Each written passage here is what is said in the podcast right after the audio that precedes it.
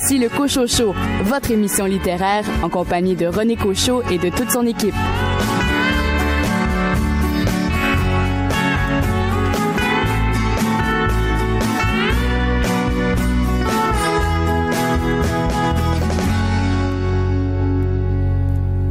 Bonjour tout le monde, ici René Cochot. Je vous convie euh, cette semaine à une édition spéciale du Cochot Show axée sur euh, la littérature de l'imaginaire, la science-fiction, le fantasy, parce que je suis actuellement à l'hôtel, au Grand Hôtel Times à Sherbrooke pour le Congrès Montréal qui célèbre cette année ses 40 euh, ans et pour la première fois, ce congrès qui est dédié à la lecture de l'imaginaire, fantasy, fantastique, science-fiction se déroule à Sherbrooke. Alors, au cours des deux prochaines heures, vous aurez l'occasion d'entendre des entrevues avec des, auteurs, des éditeurs et des passionnés de ce type de littérature. Et en tout seigneur, tout honneur, nous commençons cette émission avec Guillaume Hull, qui euh, est éditeur au Six Brumes, mais qui est également un grand Manitou de ce congrès boréal cette année qui se déroule à Sherbrooke. Guillaume, bonjour.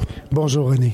Guillaume, pour situer les gens, Indiquez-nous ce qu'est le Congrès boréal et pourquoi avoir choisi ce nom. Le Congrès boréal, dans le fond, a été fondé en 1979 par Elisabeth von Arbour à Chicoutimi. Chicoutimi, ben, c'est le nord, donc c'est boréal, dans ce sens. Donc, c'est un congrès qui est plus au nord que la plupart des congrès qu'on a en Amérique du Nord au niveau de la science-fiction et du fantastique. Donc, tout naturellement, c'est un choix logique. Alors, ça fait 40 ans, comme je le mentionnais, c'est le 40e anniversaire. Au fil des ans, évidemment, le Congrès s'est bonifié. Il y a de plus en plus d'auteurs qui euh, se sont ajoutés donc à cette euh, aventure. Euh, quel est l'état de la littérature fantastique, science-fiction, fantasy, de l'imaginaire au Québec? On a eu une vague au début des années 2000 où les productions cinématographiques américaines ont fortement influencé l'intérêt des lectrices, des lecteurs pour ces littératures-là. Et c'est à ce moment-là qu'une nouvelle génération d'auteurs s'est développée. Donc, beaucoup qui participent comme auteurs seniors aujourd'hui au Congrès boréal. Donc, ce qui est arrivé, c'est que, un, des véhicules qui n'existaient pas, les éditions à lire, se sont fondées en 1996. Après ça, les six brumes. Et, mais de plus en plus, des maisons d'édition généralistes occupent ces champs-là des littératures de l'imaginaire. Et on voit même chez des, des maisons d'édition littéraires comme Alto, Le Cartanier, Le Méac, etc., des productions de science-fiction post-apocalyptiques, des productions de fantastique, d'horreur, comme chez Québec Amérique, par exemple. On, a vraiment euh, un intérêt croissant de la part des éditeurs et aussi on a des auteurs qui explorent des horizons très variés. Et euh, Comment expliquer que encore en 2019, il y a des gens qui euh, ont des, préjugés en regard de la littérature de l'imaginaire, du fantastique, de la science-fiction, du fantasy, parce que ce qui ressort pour l'instant des, échanges et des ateliers, euh, c'est qu'il y a encore des gens qui sont euh, réticents à s'aventurer dans ce type de littérature. C'est sûr, c'est normal parce qu'il y a beaucoup de tout, en fait, les auteurs comme tels peuvent être cantonnés peuvent se dire, mais moi, c'est de la poésie, c'est du réalisme, etc. Mais règle générale, même les milieux universitaires sont saisis. On avait une table sur, table ronde sur Dune par des chercheurs éminents en politique. Donc, c'est de moins en moins vrai, mais en même temps, c'est toujours d'actualité. C'est-à-dire qu'on ne peut pas tout aimer comme lecteur, même quand on apprécie les littératures de l'imaginaire. Des fois, on a des limites. Il y a des gens qui ne lisent pas d'horreur ou pas de fantasy, etc. Donc, ça va perdurer dans le temps, ce schisme-là, le fait que les gens ont des intérêts précis, mais c'est accepté dans différents milieux, dans la population, au niveau de la réflexion universitaire, au niveau des auteurs, on n'a plus ce qu'on appelle les paralittératures qui contaminaient la pensée auparavant. C'est maintenant de la littérature comme d'autres, avec des, disons, des blocs, si on veut. Le, fantastique peut être littéraire, comme je parlais chez Alto, par exemple, ou Le Cartanier. Et il peut être, euh, il peut s'étendre sur des mondes infinis, comme chez Alire, par exemple. Il peut se concentrer sur l'émotion, sur des personnages qui vivent des difficultés, comme au Six. Mais rendu là à cette étape-ci en 2019, c'est une question de goût, tout simplement. Le Congrès Montréal, évidemment, euh, permet aux amateurs de ce type de littérature de rencontrer euh, les auteurs, les auteurs, les euh, lecteurs, lectrices et les éditeurs. D'abord, il y a au, tout début de sa création? Quel était l'objectif visé? C'était vraiment, c'est qu'à l'époque des années 70, euh, le milieu de la science-fiction du fantastique se structurait. Il y en a eu depuis le 19e siècle, des littératures fantastiques, même de science-fiction. Euh, on avait pour La Patrie, par exemple, au début euh, du 20e siècle, euh, mais c'était jamais très structuré. Les, éditeurs généralistes en publiaient à gauche, à droite, c'était de manière isolée. Et quand le magazine Requiem a formé autour euh, de lui, de Norbert Spener, des adeptes qui ont donné naissance à la revue Solaris par la suite, mais naturellement, ces gens-là avaient envie de se voir. Donc, Elisabeth von Arbour, en 1979, a généré le premier congrès qui s'est étendu du 13 au 15 juillet euh, à Chigoutimi, à l'université. Et à partir de ce moment-là, c'est devenu une tradition, beaucoup dans les années 80, avec un petit creux dans les années 90, mais la relève euh, se saisit de plus en plus de cet événement-là et le fait vivre à chaque année. Est-ce que vous, euh, tant qu'à être dans les horizons imaginaires. Vous avez une perspective dans les prochaines années, mettons dans les 40 prochaines années, parce que c'est le 40e anniversaire, la littérature québécoise de l'imaginaire dans 40 ans? On est à un point critique, c'est-à-dire que tout dépendamment de ce qu'on fait, les littératures de l'imaginaire peuvent se développer ou disons perdurer ou au contraire s'étioler puisque les jeunes, les gens qui sont nés au début des années 2000, n'ont pas connu plusieurs des mouvements. Par exemple, c'est la popularité de Seigneur des Anneaux, d'Harry Potter, ils n'ont pas nécessairement vu ça. Et donc, ils commencent à avoir un certain détachement. Et c'est pour ça que les horizons imaginaires, le prix des horizons imaginaires, qui est l'équivalent du prix des collégiens, mais pour la science-fiction et le fantastique, c'est pour ça qu'ils se sont donné une mission et dire, ces jeunes-là, on va les prendre, on va les amener à lire des livres de fantastique et de science-fiction québécois, on va les amener à connecter avec le Congrès boréal. Donc, il y a cette préoccupation-là de la relève qui est très fort. Et on le sait chez certains auteurs qui disent, je vais dans les classes et l'intérêt n'est pas aussi présent qu'il y a dix ans. Donc, on a un travail à faire. Le milieu est structuré, on est capable de faire face à cet enjeu-là. Il reste à continuer à s'intéresser à la prochaine génération. Est-ce qu'il y a un star système des auteurs de l'imaginaire au Québec? Oui, ça c'est certain. On faisait une blague par rapport à Patrick Sénécal hier quand il est entré dans la salle un petit peu plus tard pendant notre brise-glace. On dit bon, on a franchi le cap des millions d'exemplaires vendus quand il est entré sous le, les rires généraux. On a des gens qui sont des vedettes qui, euh, peu importe les directions qu'ils prennent, vont finir par captiver un nombre de gens bien au-delà de notre lectorat de base, si on veut. Euh, tu sais, il y a des, des, des, auteurs comme Elisabeth Tremblay, par exemple, qui ont vendu 100 000 exemplaires de, sa, série Fille de Lune. Donc, on a des gens comme ça qui, atteignent des lectrices et lecteurs qui ne sont pas nécessairement, ne connaissent pas bien le milieu comme tel, mais qui vont euh, nous amener euh, tranquillement vers ces lectorats-là. Donc oui, il existe un petit Star System. C'est pas tant d'auteurs que ça qui sont euh, dedans, si on veut, mais on continue à y travailler. Puis même des fois, ça peut être des gens qui sont primés, qui sont reconnus comme Caroline Georges avec de synthèse, qui, a, qui, connaît une belle carrière dans ce sens-là. Donc des gens qui vont vendre et des gens qui vont être reconnus par, par les pairs de différents milieux. Ça, il y en a, c'est certain on souhaite continuer à alimenter euh, ce système. Et ce que j'ai remarqué également, c'est que l'offre est de plus en plus variée dans l'imaginaire des auteurs du Québec. Oui, tout à fait. Puis en plus, quand on parle de science-fiction et de fantastique, c'est qu'il y a différents courants aussi qui existent. Euh, le cyberpunk, le post-apocalyptique, euh, la, la science-fiction positive, on appelle aussi le cyberpunk. Il y, a, il y, a, différents courants comme ça qui existent et de plus en plus, les auteurs ont envie d'essayer de toucher à tout. Un auteur qui écrit de l'horreur peut écrire de la science-fiction post-apocalyptique et se retourner vers le fantastique par la suite. Donc, ce n'est plus tabou d'aller dans différentes directions. On peut garder une démarche littéraire, un, un style, tout en explorant différents créneaux. Guillaume Hull, merci beaucoup et longue vie au Congrès Montréal. Merci beaucoup, René. Alors, c'était Guillaume Hull des Six Brumes et qui est évidemment organisateur de ce congrès boréal qui en est, je le rappelle, à son 40e anniversaire qui se déroule exceptionnellement à Sherbrooke. Le Cochocho se poursuit avec d'autres entrevues un peu plus tard.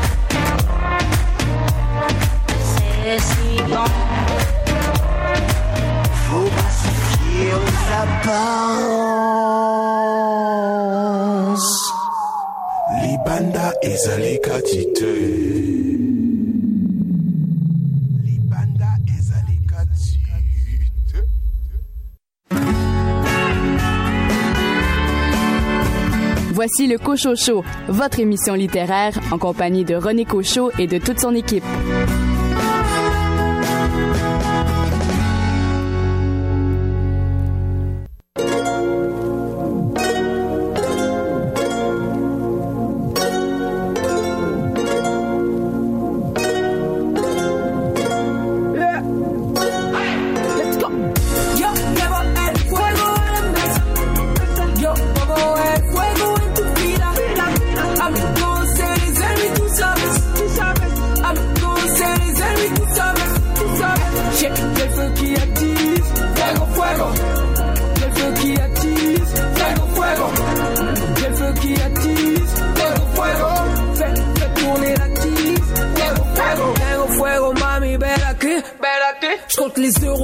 sapeur au maquis.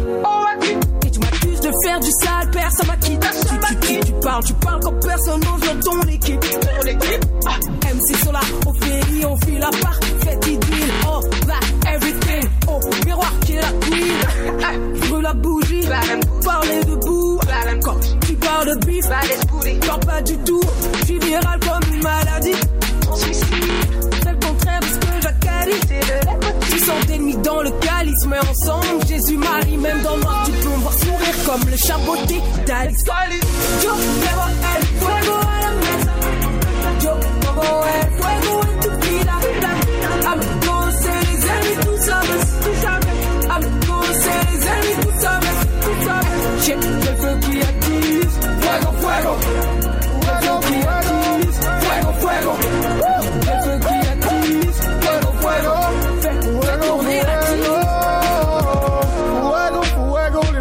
Sont qu'un feu de joie. À chaque ligne que je pose, je vous laisse un peu de moi. J'ai dérobé les joyaux de la couronne pour le peuple. Envie de mettre le feu, dis-moi si je suis le seul. Fuego, fuego, confidentiel est mon numéro. En vacances dans les favelas de Rio de Janeiro. Une larme de Jack Daniel et je repars à la déroute. J'ai roulé, j'ai roulé, j'ai fumé, fumé jusqu'au mégot. Fuego, fuego, donne-moi des millions de billets. L'impression de rentrer une banque avec un canoncier. Ils nous ont regardé brûler comme un vulgaire feu de paille. Il paraît que le rap était mieux autrefois.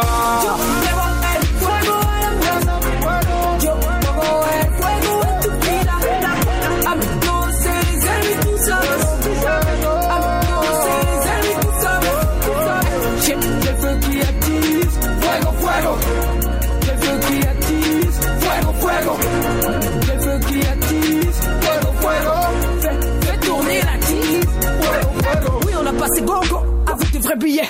Dis au poteau de rester poli. On a passé les niveaux. Mine, bif, c'est pas le monopoly. Tout est payé quand je suis au pays.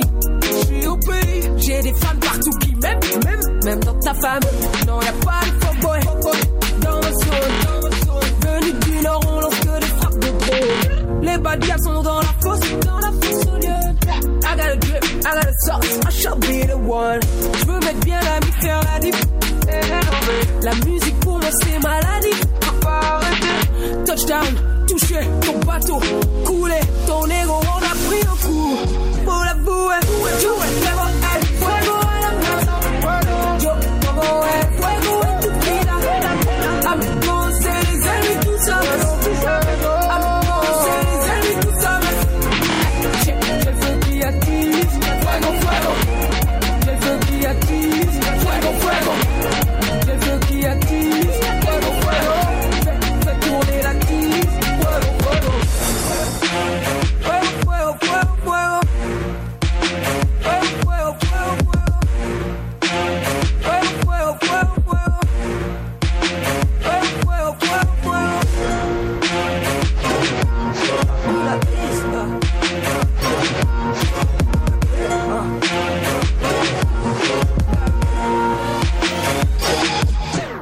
Le spécial Cocho Show axé sur le congrès boréal qui se déroule à Sherbrooke se poursuit cette fois avec une auteure établie, une référence dans le domaine de la littérature de l'imaginaire, Elisabeth Von Arbour. Elisabeth, bonjour. Bonjour. Elisabeth, vous êtes à l'origine du congrès boréal.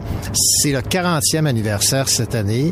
Est-ce que vous êtes heureuse de voir ce qu'est devenu ce congrès parce qu'il y a quand même beaucoup de monde, beaucoup d'auteurs et beaucoup de passionnés de la littérature de l'imaginaire. Je suis extrêmement contente, surtout de voir à quel point il y a des nouveaux visages. Euh, bon, moi, je suis, évidemment, je suis contente parce que mon bébé a 40 ans. Bon, d'accord. Euh, mais de voir que on a réussi à survivre au vent et aux marées, parce qu'il y avait des fois, il y avait quoi, 30 personnes à tout casser. Euh, là, depuis plusieurs années, on a réussi à rejoindre un public nouveau, des jeunes qui sont passionnés par l'imaginaire. Et ça, je trouve ça extrêmement positif. Et réussir à rassembler autant de monde à Sherbrooke, qui est un petit peu en dehors de nos circuits habituels, c'est, je, tire mon chapeau aux organisateurs de ce 40e. Ce que j'ai constaté, c'est que les maisons d'édition s'ouvrent de plus en plus à ce type de, de, littérature. Il y a de plus en plus de maisons euh, qui n'osaient pas s'aventurer dans le monde de l'imaginaire, qui s'y aventurent. Est-ce que on est dans la bonne direction? Je constate comme vous une ouverture. Je constate aussi que hum, malheureusement les gens qui publient des genres n'en connaissent quelquefois pas assez sur les genres pour publier des choses qui ne sont pas regrettables parce que hum, euh, comment dirais-je? Il suffit que quelqu'un tombe sur un mauvais bouquin et il va hop ah oui non mais ah, les gens la science-fiction hein, c'est de la merde et puis alors c'est un petit peu embêtant pour ça d'un autre côté euh, on ne sait pas ce qui, où tombe la graine. hein. donc, euh, je reste positive. Je vais vous poser la question parce que je la pose à, à toutes les personnes que j'ai rencontrées aujourd'hui. Qu'est-ce qui vous plaît tant dans la littérature de l'imaginaire? Elle me sort de toutes les petites boîtes où on a voulu m'en- m'enfermer depuis que je suis toute petite. En plus, je suis une femme. hein. Alors nous, on a une boîte supplémentaire. Euh, bon, les hommes aussi ont leur boîte, sauf qu'ils en ont pas conscience. Euh, pas forcément conscience. Donc c'est ça, c'est que c'est un genre qui pose des questions. Les, les genres de, enfin, part- plus particulièrement la science-fiction, parce que moi, je me considère comme une auteure de science-fiction. Euh, c'est un genre qui vous force à vous poser des questions. Moi, j'étais la petite fille embêtante qui demandait toujours pourquoi. Euh, pourquoi, comment. hein, hein. Et là, on, est, on, peut, on peut se trouver des réponses et des réponses biodégradables, puisque chaque fois qu'on répond, on fait une histoire différente. Donc, c'est une extraordinaire liberté et c'est aussi la possibilité d'une prise de conscience constante de la nature des problèmes qu'on aborde.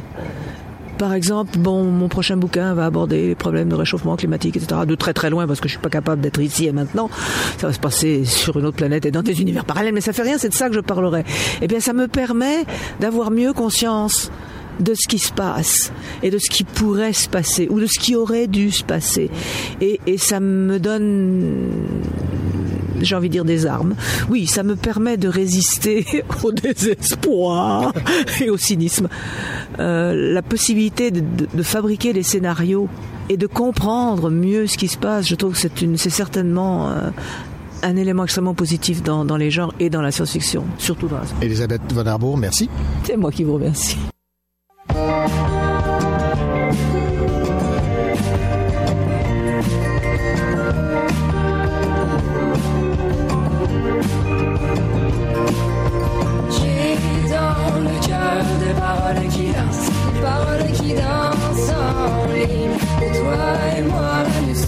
Page des sentiments. Et reconnaître-tu quand ils sonneront à la portée de cire?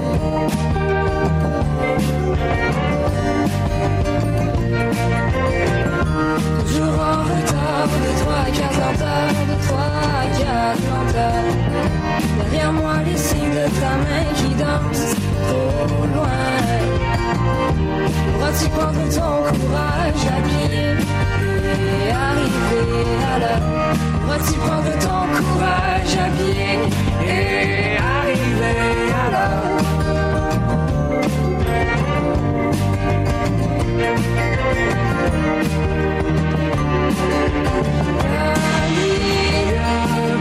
du cœur détourne changement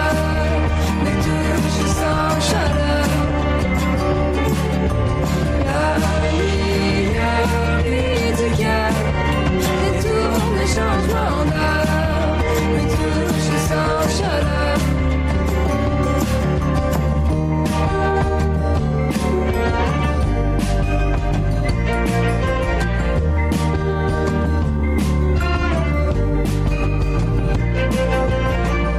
Un mariage électronique sans prêtre ni loi biblique. Je te lancerai le bouquet de plastique.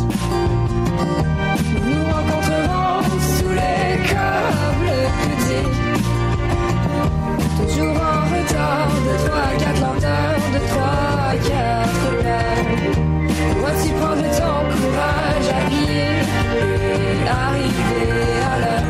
Voici prendre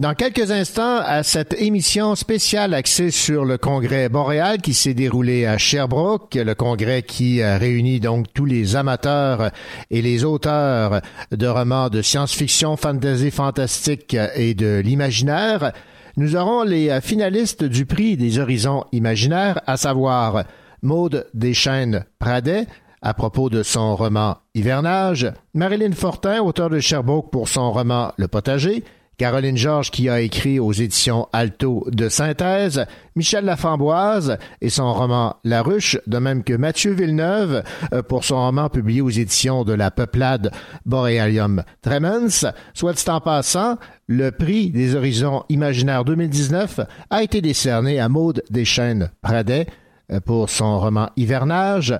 Donc, dans quelques instants, des entretiens avec ces différents auteurs.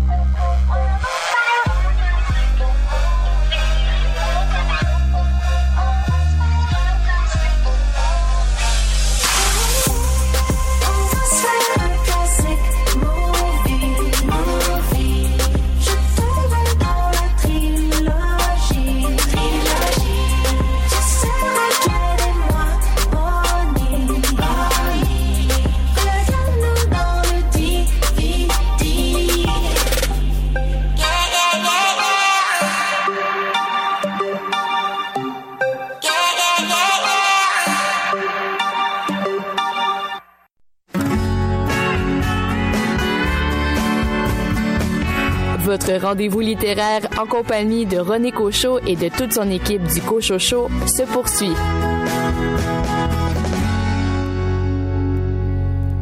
Si tu cherches une place, elle est là au soleil. On le peut, on peut faire autrement.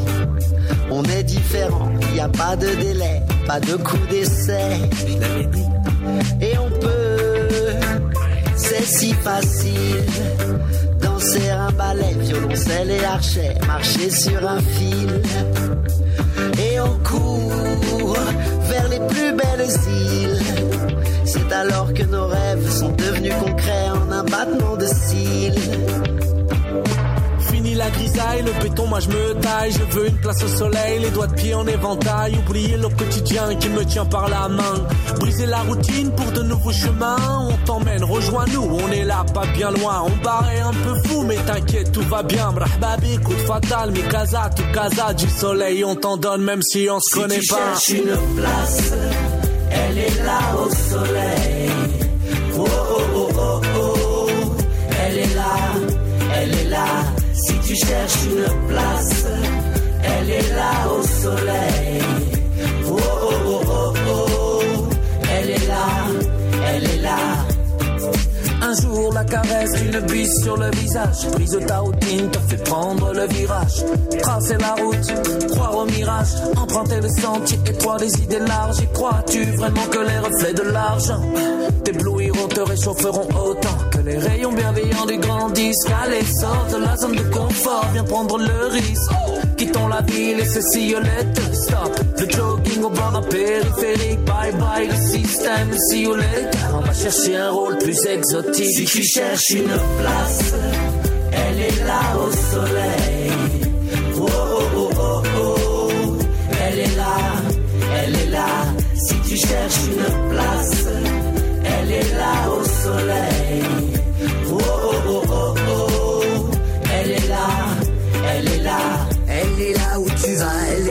Tu veux, où tu te poseras, où le ciel sera bleu, où tu mettras en scène un monde merveilleux, un monde de lumière, d'extase, d'amour, un monde sans barrière, un monde sans vautour, et tu prendras la peine de rêver en plein jour. Elle est là, elle est là, là où tu veux aller, là où tu couleras comme une eau des vallées pour inonder les haines, pour effacer les plaies. Si tu cherches une place, elle est là au soleil. Oh oh oh oh oh, elle est là, elle est là. Si tu cherches une place, elle est là au soleil. Oh oh oh oh oh, elle est là, elle est là. Y a pas de Trafalgar, la bataille c'est la paix, Pénara tout égard, sans jamais se défiler, on assume le rencard avec la liberté, vivre libre ou mourir, mais ne rien regretter, on continue le voyage, quelle belle traversée, de la pluie des mirages, en hiver de l'été, un peu de décalage, un bon verre d'amitié, c'est nous le paysage. Elle est là au soleil. Le Cochocho spécial congrès euh, boréal se poursuit cette fois avec les cinq finalistes du concours littéraire des horizons imaginaires. Nous avons Marilyn Fortin, auteur du potager, auteur de Sherbrooke d'ailleurs. Bonjour. Bonjour. Maude Deschênes-Pradet qui a écrit Hivernage. Bonjour. Bonjour. Michel Laframboise Laruche. Salut. Et Mathieu Villeneuve, Borealium Tremens. Bonjour. Bonjour. Et Caroline Georges de Synthèse. Bonjour. Alors, à vous cinq, je vais vous poser une question, somme toute, assez simple. En quoi euh, votre livre, vos romans sont considérés comme dans les horizons imaginaires? On va commencer avec Marilyn Fortin et le potager. Euh, mon livre s'inscrit dans ce, ce, ce créneau-là parce qu'il s'inspire d'une d'une hypothèse qui veut qu'il y ait une épidémie qui s'abatte sur le monde. Donc, à ce moment-là, ça tombe immédiatement dans l'imaginaire. Mais sinon, euh, mes personnages, les interactions qu'ils ont ensemble, la société, ça, ça se colle quand même assez près de ce qu'on vit présentement. Donc, c'est vraiment l'hypothèse de départ qui parle d'une épidémie qui fait en sorte que ça se colle sur les horizons imaginaires. Maude Deschênes-Pradet, dans votre cas? Alors, hivernage, c'est l'hiver qui se termine jamais. Donc, euh, une année, l'hiver, c'est finalement pas terminé. Ça fait 20 ans que ça dure. Puis, je suis partie de là comme hypothèse de départ. Donc, encore une fois, l'hiver, on connaît ça. C'est notre réalité à nous. C'est notre imaginaire. Puis, quand j'ai essayé d'imaginer la fin du monde, c'était ça pour moi. C'était l'hiver interminable. Michel Laframboise, dans le cas de la ruche. Alors, euh, dans le cas de la ruche, c'est que la, il y a une racine qui plonge dans euh, l'icône Marilyn Monroe et son destin tragique, euh, qui m'a toujours révolté d'ailleurs, parce que c'était une femme bourrée de talent. Et en même temps, étant science-fiction, je, disons que c'est pro- produit une alchimie euh, qui a mélangé évidemment mon, désir de liberté, euh, ma révolte contre toute la réalité de la prostitution et du crime organisé. Et cette ruche euh, s'est formée, ou qui est une espèce de bordel de luxe, et en même temps la maîtrise de soi, le contrôle du corps que l'héroïne n'a pas, n'a pas le contrôle sur ses propres désirs, sur son propre corps, ce qui est comme l'antithèse de la liberté sexuelle. Alors c'est ce que j'ai voulu disons, illustrer, mais en même temps c'est un récit qui se passe très loin dans l'avenir et physiquement, pour euh, euh, parce que c'est mon imaginaire. Je suis une, une écrivaine de space opéra, mais ça n'empêche pas qu'on peut plonger vraiment dans des destins humains.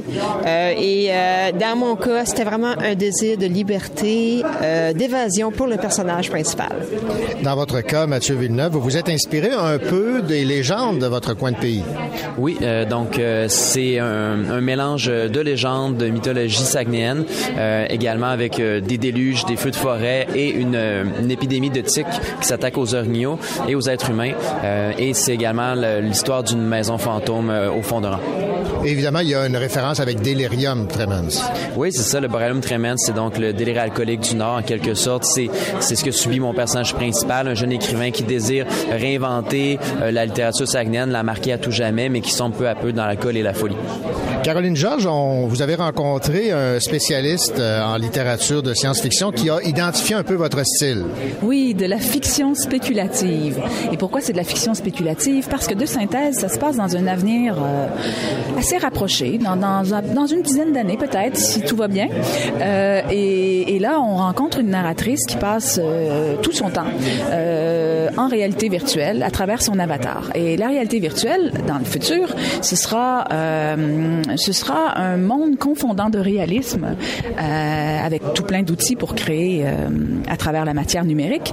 Et, et- et j'avais envie de situer ça dans le futur aussi parce qu'il y a d'autres technologies qui seront mises en place d'ici là, notamment les androïdes qui vont nous servir euh, d'aide ménager et qui vont, qui vont nous permettre euh, en fait de nous libérer de l'humanité. Dans le cas de, la- narratrice, elle ne veut plus être en contact avec l'humanité, elle s'isole complètement et toutes les, technologies qui sont, qui, sont, qui sont en place lui permettent d'être complètement euh, isolée, comme les ikikomori aujourd'hui qu'on connaît, euh, ces ikikomori qui sont des êtres qui décident de, de, de, de, quitter l'humanité pour s'enfermer dans une chambre et vivre à travers euh, la réalité virtuelle. Et donc c'est un peu ce que j'ai tenté de mettre en place.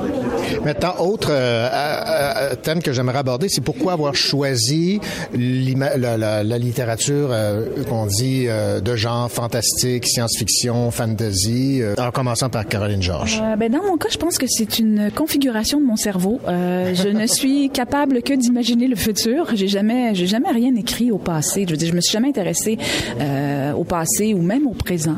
J'ai l'impression que je perçois mieux l'humanité, je perçois mieux l'existence quand je me projette dans le futur, même un futur rapproché comme dans de synthèse. Je me suis parfois pro- projetée dans des univers beaucoup plus éloignés.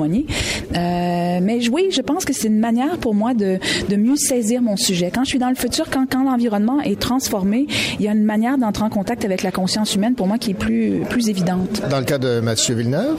Euh, ça vient de mon enfance. Euh, Mon père me racontait toujours des histoires euh, de fantômes, des histoires de, de forêts maudites. Euh, et c'est un imaginaire qui, qui m'est resté avec mes lectures au fil du temps. Et, et pour moi, donc, les gens de l'imaginaire, c'est une manière extraordinaire de- d'explorer le, le quotidien, la réalité et le, et le futur, évidemment aussi. Un mot de, de Pradet? Moi, j'ai écrit Hivernage. Au départ, ça faisait partie de ma thèse de doctorat en création littéraire, euh, puis en littérature. Puis, euh, quand j'ai choisi mon sujet, bon, c'est un gros projet, on s'embarque pour plusieurs années. euh, C'était comme un cri du cœur. Je suis revenue à de mes premières amours en littérature, c'était la science-fiction, c'était la fantasy. Puis c'est ça que j'avais le goût d'étudier pour ces, ces- ces nombreuses années de- d'études très sérieuses finalement. Donc, j'y suis revenue. Puis je voulais essayer de le faire tant qu'à ça, tant qu'à le lire, tant qu'à l'étudier. Donc, euh, c'est vraiment parti d'un- désir de revenir à quelque chose qui, pour moi, était vraiment un, coup de cœur depuis toujours, une littérature que j'adore, dont je suis très amoureuse. Euh, puis là, j'avais comme une occasion de, de- dire, OK, je vais, là, j'essaye, je le fais. Madeline Fortin? Euh, dans mon cas, c'est euh, comme Mathieu le disait, c'est à cause de la tradition orale. Là, chez nous, les, les histoires circulaient beaucoup, beaucoup. Donc ça, ça a contribué à faire en sorte que la littérature de l'imaginaire, ça m'intéresse et ça m'habite euh, littéralement depuis euh, toujours. Au-delà de ça, ben mon premier roman, c'était un roman historique. Donc c'était quelque chose de très, très encadré, très, très structuré, très, très rigoureux. Et euh, là, pour mon deuxième, j'avais envie de, de faire éclater un petit peu les, les barrières puis de me laisser aller euh, dans l'imaginaire, justement. Donc, c'est ce que j'ai fait avec euh, ce deuxième livre-là. Michel Laframboise? C'est plutôt la littérature de genre qui m'a choisi. Euh, on le dit, je cours dans les prairies, euh, je goûte à toutes les saveurs de la crème glacée littéraire. La science-fiction, c'est ma favorite, euh, que menthe avec des brisures de chocolat. Et c'est que ça me permet en même temps de toutes les choses qui me révoltent dans la société, d'im- d'imaginer des solutions. Euh, euh, par exemple, dans la quête de chasse, j'avais imaginé un ascenseur spatial écologique. Euh, dans une autre euh, histoire, j'avais imaginé des petits biotes qui te lavaient les dents, des microbiotes qui te lavaient les dents. Euh, euh, chaque chose, et je peux ici imaginer des choses qui nous font peur un peu, comme dans la ruche, justement, j'ai imaginé les, les pires euh, conséquences du, du capitalisme sauvage, n'est-ce pas?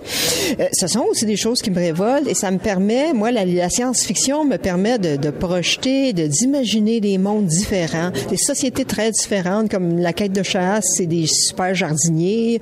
Euh, donc, d'avoir, de, voir un peu comment les gens interagiraient. Et euh, même dans, la, dans le cas euh, de la quête de chasse, c'est pas des humains, typiquement. C'est une autre race complètement. Et, mais quand même, il y a des différences et je m'amuse à les construire culturellement aussi. Fait que non, moi, c'est la science-fiction, c'est ma joie. Euh, je, je, vais écrire de tous les genres. J'écris quand même aussi euh, de la littérature générale, des choses du fa- fantasy, mais ce sont des saveurs. Et puis, euh, c'est là où mon inspiration euh, puise, euh, c'est là où euh, je la suis. Et une dernière question, très très rapidement, en commençant par Caroline Georges. Pour les gens qui sont pas convaincus de vouloir s'aventurer dans l'écriture, dans la lecture de romans, science-fiction, fantasy, fantastique, euh, de l'imaginaire, qu'est-ce que vous leur diriez?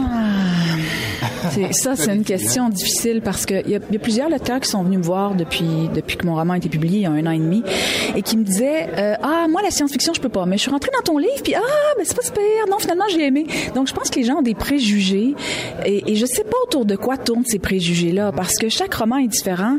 Puis chaque roman, c'est une aventure qui a été créée normalement avec finesse et beaucoup de travail. Et, et je pense qu'il faut se donner la chance au moins de plonger dans une page ou deux euh, dans le résumé derrière le, le- le livre. Il faut, il faut, il faut être aventureux un peu en littérature. C'est- C'est quand même le- un des grands plaisirs de la littérature que de pouvoir faire des découvertes. Michel Laframboise, vous partagez ce point de vue? Euh, ben, tout à fait. Euh, Si je peux reprendre l'analogie de la crème glacée, c'est qu'un jour, j'ai goûté une très mauvaise crème glacée au chocolat. J'aurais pu être dé- dé- dé- dégoûté de la crème glacée au chocolat tout jamais. Euh, des gens qui disent « Oh, j'aime pas ça, la science-fiction, c'est parce qu'ils ont vu un mauvais film ou un film qu'ils ont pas aimé ou une mauvaise adaptation. Euh, et euh, moi, je sais qu'il y a un genre que je ne lisais pas. Je, je pense, si je me souviens bien, le space opéra, quand j'étais jeune, les rôles féminins étaient poches. Alors que c'est le genre dans lequel j'écris aujourd'hui parce que j'ai de la joie à développer ça et même on a maintenant des écrivaines afro-américaines Amé- et euh, Neddy Okorafor qui, qui fait de la science-fiction avec une, un œil et une culture complètement différente et c'est renversant. Donc euh, non, la science-fiction c'est de la découverte, c'est une crème glacée, c'est simplement que c'est pas de la crème glacée à la vanille. Marilyn Fortin? Euh, ben, je pense qu'il y a beaucoup de choses qui ont déjà été dites, mais ce que j'ajouterais, c'est que dans le fond, chaque livre a sa particularité, puis parfois on peut avoir peur de la science-fiction parce qu'on on a peut-être de la difficulté à s'imaginer justement des mondes éloignés comme dans Star Wars. Peut-être ça colle moins à notre à notre euh, goût, mais en fait la science-fiction des fois ça peut être juste des petites variations de la réalité qui font en sorte que ça tombe dans la science-fiction, mais qui peuvent quand même coller à notre réalité quand même. Donc, ça peut être intéressant aussi. Maude Deschênes, Pradet? Oui, euh, ben, j'en rajoute un peu, un peu. En fait, euh, par rapport à ce que mes collègues viennent de dire, euh, je pense qu'une chose qui fait peur à, plusieurs personnes, c'est la question du réel. C'est pas vrai, donc ça m'intéresse pas. C'est pas vrai, donc j'arrive pas à embarquer dans l'histoire. Et pourtant, les histoires inventées, c'est souvent plus vrai dans le sens où ce qu'on explore finalement, c'est nous, c'est la nature humaine, c'est nos relations, c'est notre manière de voir le monde. On parle bien plus de nous dans la littérature de l'imaginaire que d'un monde étrange. On parle bien plus de notre vision du monde, de notre compréhension des choses, des, des, des questions qui nous touchent, que de quoi que ce soit d'autre. Donc finalement, je pense que c'est vrai et qu'on n'a pas avoir peur de, de cette, de cette partie-là. Et on va le terminer avec Mathieu Villeneuve, le mot de la fin. Euh, je, devrais dire que c'est pas la fin, c'est plutôt un début, que, que la littérature de science-fiction, les gens de l'image en général vont être de plus en plus présents dans le monde éditorial au Québec, euh, dans les librairies, dans le dans les débats publics également. Euh, et je pense que Caroline Georges en est un bon exemple. Il y a vraiment un, un mouvement général qui, qui se produit en ce moment. Il y, a, il y a une transfiguration du milieu littéraire et euh, donc on va en avoir de plus en plus. Et donc j'invite tous les lecteurs à, à plonger dans cet univers-là. Alors, ce segment d'émission était consacré à ce concours des horizons imaginaires, concours littéraire, avec euh, Mathieu Villeneuve, Maude Deschênes-Pradet, Marilyn Fortin, Michel Laframboise et Caroline Georges. Le Cochocho se poursuit dans quelques instants.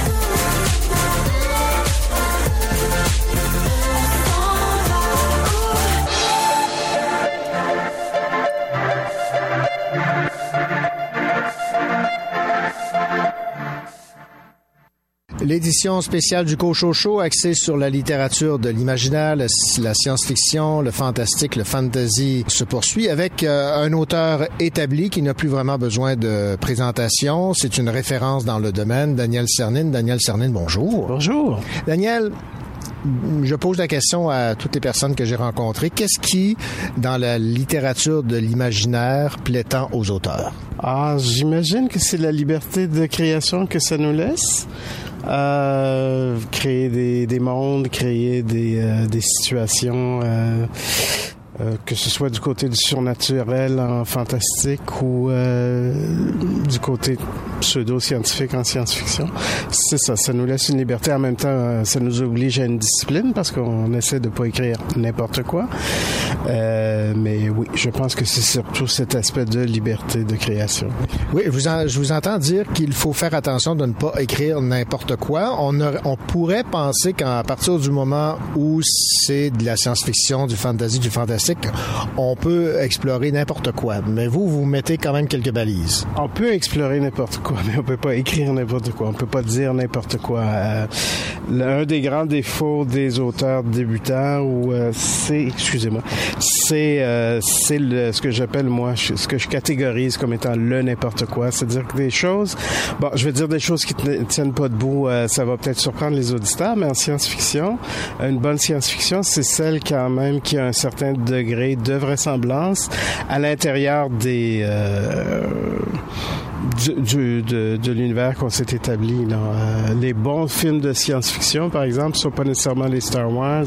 Ça, c'est excitant à regarder, là, mais euh, euh, c'est plus des films intelligents comme justement Ex Machina, par exemple, qui est un film où il y a à peu près quatre personnages, dont une intelligence artificielle. C'est beaucoup plus intelligent. Ça, c'est plus contemplatif comme comme rythme, mais, c'est c'est beaucoup plus satisfaisant au point de vue intellectuel. Ça fait longtemps que vous avez euh, choisi cet euh, univers. Lorsque vous vous êtes lancé dans cette aventure de la littérature de l'imaginaire, est-ce que vous considériez que c'était quelque chose de risqué parce que c'était pas vraiment quelque chose d'établi au Québec?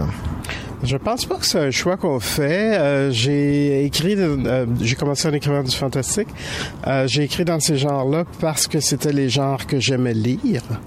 Et euh, je connais personne de mes collègues qui s'est lancé à écrire de la science-fiction ou du fantastique, euh, n'étant pas d'abord des lecteurs de ces genres-là. C'est une, euh, c'est un mouvement qui se fait naturellement. Comme j'imagine, quelqu'un qui est friand de, de policiers va, va se tourner vers la littérature policière. Encore que moi, je suis un, bon lecteur de policiers, mais j'ai jamais vraiment euh, écrit beaucoup dans ce genre-là. Est-ce que les éditeurs sont encore frileux, à votre avis, de publier ce domaine de la littérature, le fantastique, le fantasy, l'imaginaire, science-fiction? Euh, je croirais pas. Il y a euh, des éditeurs, ben, justement comme ceux que vous venez de nommer, qui vont préférer quand même, bon, qui vont s'aventurer dans, dans, dans la science-fiction, mais une science-fiction euh, que, que je qualifierais de minimale.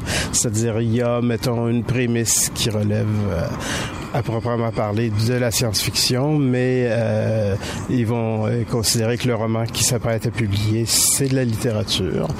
Puis oui, bon, les amateurs de science-fiction euh, peuvent considérer que ça relève de leur genre, mais pour euh, cet éditeur-là, il publie un roman de littérature. Daniel Cernine, merci beaucoup pour cette entrevue. Qu'est-ce sur quoi travaillez-vous actuellement? Euh, présentement, bon, on m'a commandé une novella de science-fiction. J'ai parlé au responsable de, de l'anthologie euh, justement ce matin, puis on a convenu que ce serait pas pour tout de suite. Mais enfin, c'est en chantier. Merci beaucoup. Merci à vous.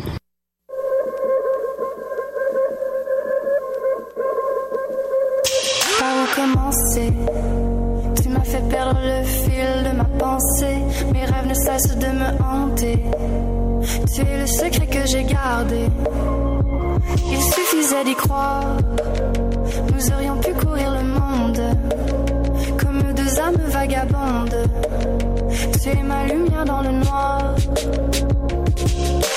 Comme la lune sur l'océan qui disparaît et suit le vent. Tu es la beauté, le mal en même temps. Mais tu m'as sauvé du mal en même temps.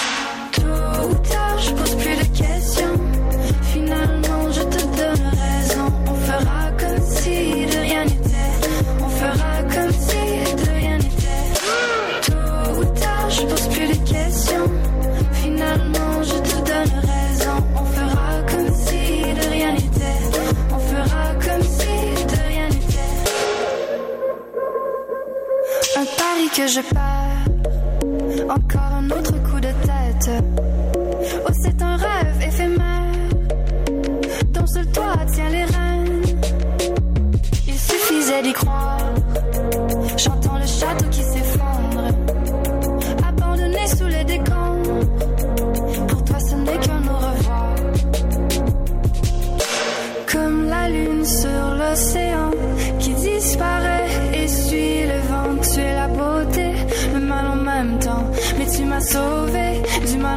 Temps.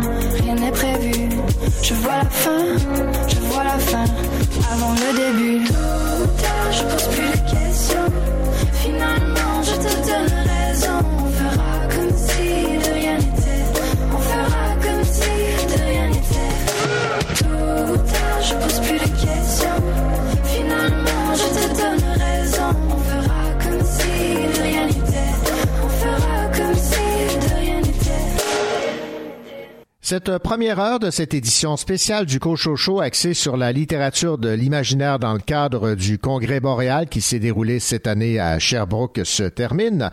Au cours de la deuxième partie de l'émission, vous aurez entre autres l'occasion d'entendre des auteurs jeunesse nous parler de leur vision de la littérature de l'imaginaire pour les jeunes et un entretien avec un spécialiste de la littérature de la science-fiction, Jean-Louis Trudel, qui a publié le Petit guide de la science-fiction au Québec, un survol donc de ce type de littérature au fil des ans au Québec.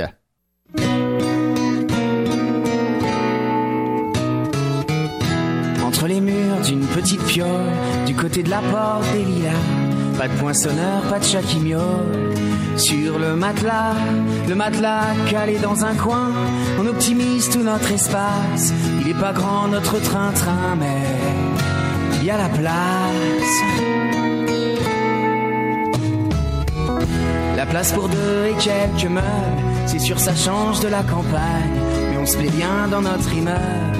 C'est pas le bagne, le bagne c'est d'être sous les ponts, entouré par des chats qui miaulent. Maman, elle a même un balcon, notre petite piole.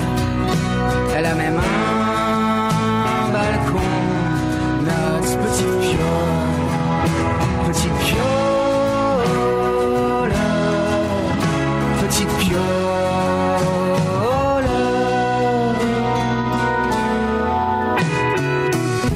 Entre les murs d'une petite piole, un vase rempli par du lilas, des affiches au-dessus de nos épaules. Pour qu'on y croit, pour qu'on croit en nos rêves de gosse, c'est pourquoi on se lève chaque matin, c'est pourquoi même les feignants bossent. Eh, tu te souviens? Tu te souviens que je les imitais? Déjà avec ma coupe au bol. Je chantais faux mais je chantais Tout un symbole. Symbole qu'il faut toujours y croire. Avec la tête sur les épaules. Maman, elle sent bon l'espoir. Notre petite piole. Elle sent bon l'espoir. Notre petite piole. Petite piole petite piole.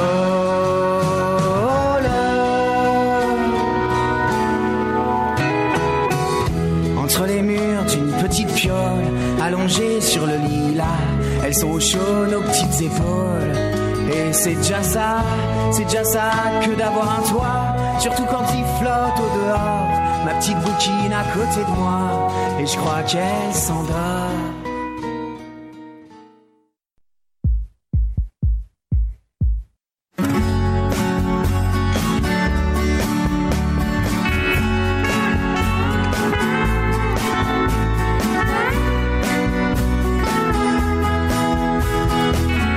Le Cochocho, votre émission littéraire en compagnie de René Cochot et de toute son équipe.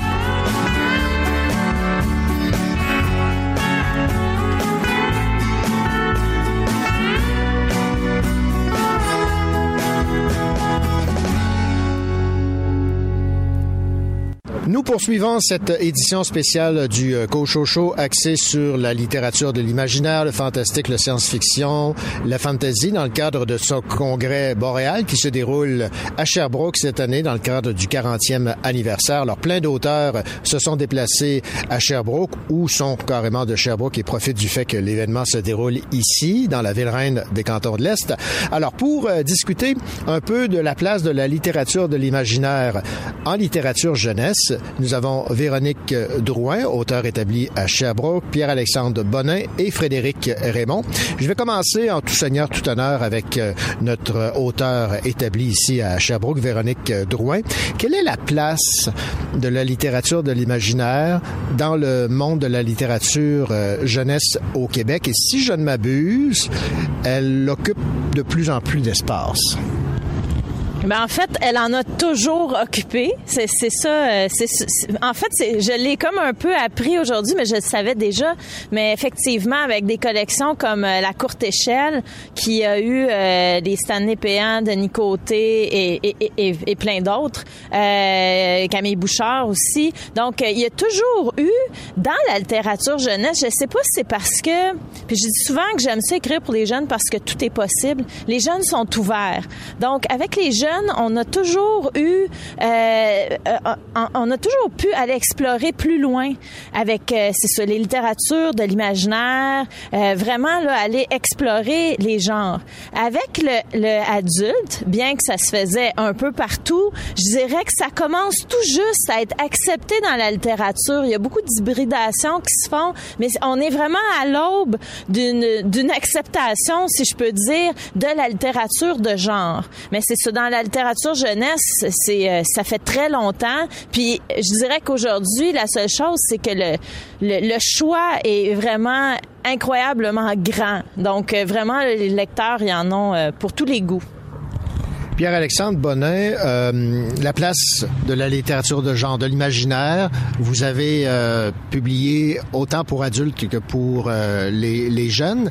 Est-ce que vous faites une différence dans, entre le, les deux littératures? Aussi, à votre avis, c'est la même approche, mais avec des thématiques différentes? Comment vous voyez le tout? Ben, en fait, j'ai l'impression qu'à la base, les enfants sont plus ouverts au surnaturel, au fantastique et autres, ce qui donne un traitement un peu différent. Surtout, par exemple, quand on amène le fantastique, qui est mon genre de prédilection, à la base, c'est l'éruption du surnaturel dans le réel, dans le banal. Donc, euh, un adulte qui va voir, par exemple, un portail s'ouvrir vers Narnia, je donne un exemple, un adulte qui va voir le portail s'ouvrir vers Narnia va probablement avoir le réflexe de fermer la porte, d'aller se prendre des aspirines et d'aller se et de se dire, bon, ben, je, je digère mal mon osso. L'enfant qui voit le même portail vers Narnia va faire, hey, c'est quoi ça? C'était pas là avant. Va entrer dans et vivre huit tombes d'aventures différentes et tout pendant que l'adulte pense qu'il mal son osso bucco. Donc, il y a déjà cette ouverture-là des enfants et je pense que pour être un bon auteur de l'imaginaire pour enfants, il faut avoir gardé cette espèce de faculté de s'émerveiller, de voir, d'être capable de regarder quelque chose de très banal et de se dire attends mais qu'est-ce qui se passerait si telle chose se produisait et tout?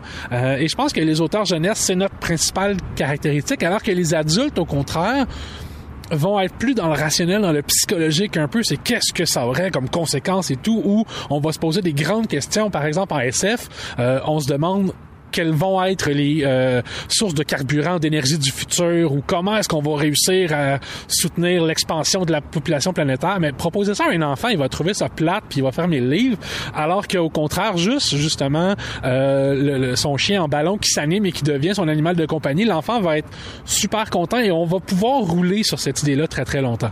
Donc je pense que c'est la différence majeure entre les deux. Frédéric Raymond, vous en pensez quoi? Ben, je suis d'accord, mais j'ai devant, on a devant avec nous un expert en littérature jeunesse, donc à côté, à côté de lui, euh, nous sommes. donc oui, je suis tout à fait, euh, tout à fait d'accord. Puis tu sais, mais dans les deux cas, ce qui va un peu chercher, à mon avis, là, la similitude entre la littérature jeunesse et la littérature pour adultes, c'est qu'il faut vraiment être capable d'amener un peu l'extraordinaire dans l'ordinaire. Euh, dans la littérature adulte, parfois, ça peut être plus long avant d'amener l'extraordinaire dans l'ordinaire. Euh, dans mon dernier roman pour adultes, euh, ça prend à peu près la moitié du roman avant que le fantastique arrive. Quand il arrive, il arrive, mais euh, ça prend à peu près la moitié du roman, tandis que dans mes romans jeunesse, ça arrive à quelques chapitres euh, du début. Puis dans le troisième tome de, ma série La rue du lac Fri- Fri- Frisson, que je suis en train d'écrire, euh, ça arrive au chapitre numéro 2, euh, plutôt qu'arriver au chapitre vraiment après euh, 100 pages euh, de description puis d'approfondissement de personnages pour... euh, donc, on va plus directement dans, le crunchant de ce qui est de, de ce qui est intriguant, de ce qui est amusant. Pourquoi est-ce qu'on le ferait pas avec l'adulte? On pourrait.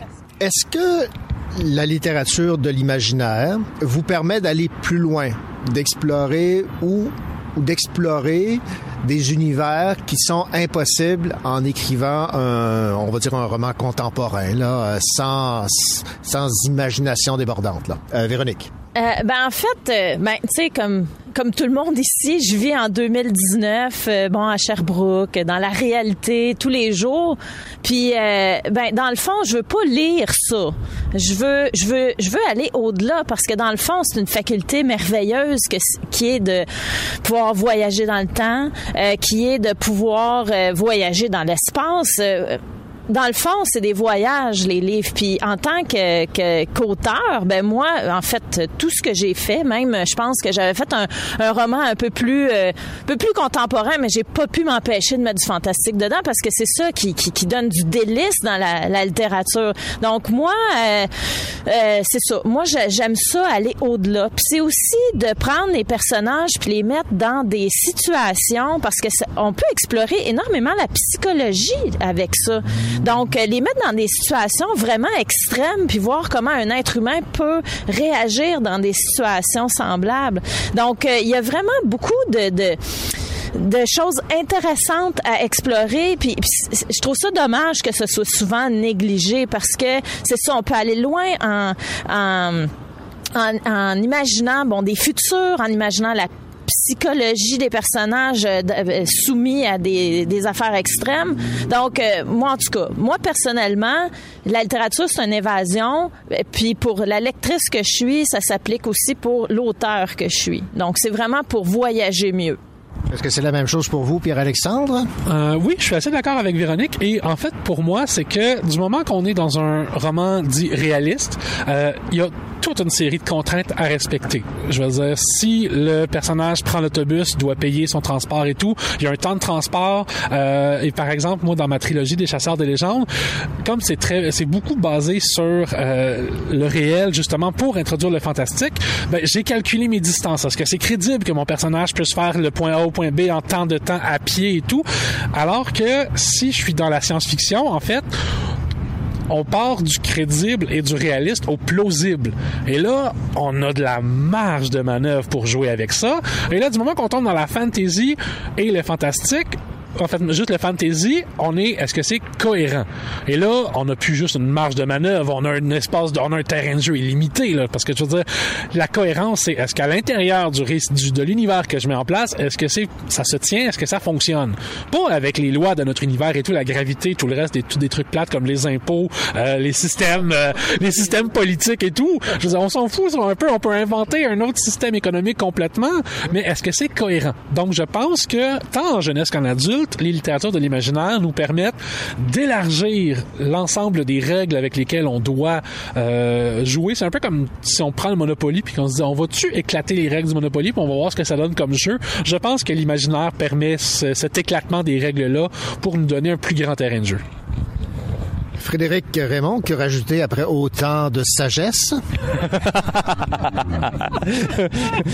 Euh, ben, moi, je dirais un peu dans, ce que dans les autres idées de ce que Véronique euh, disait, c'est que quand on écrit par exemple de l'horreur, c'est qu'on veut mettre des personnes ordinaires dans des circonstances un peu extraordinaires pour justement tester leurs limites. Puis moi, ce que j'aime beaucoup ex- explorer aussi, c'est de voir comment les personnes qui ont des, ben, les personnages à ce moment-là, qui ont des personnalités différentes, différentes, puis différents conflits, vont interagir entre elles justement quand ils se retrouvent dans ce contexte-là, qui est vraiment beaucoup plus, euh, disons, quand on est dans une question de survie, on se retrouve euh, obligé d'agir et de faire quelque chose. Puis la première chose qu'on penserait, c'est peut-être pas nécessairement la meilleure chose.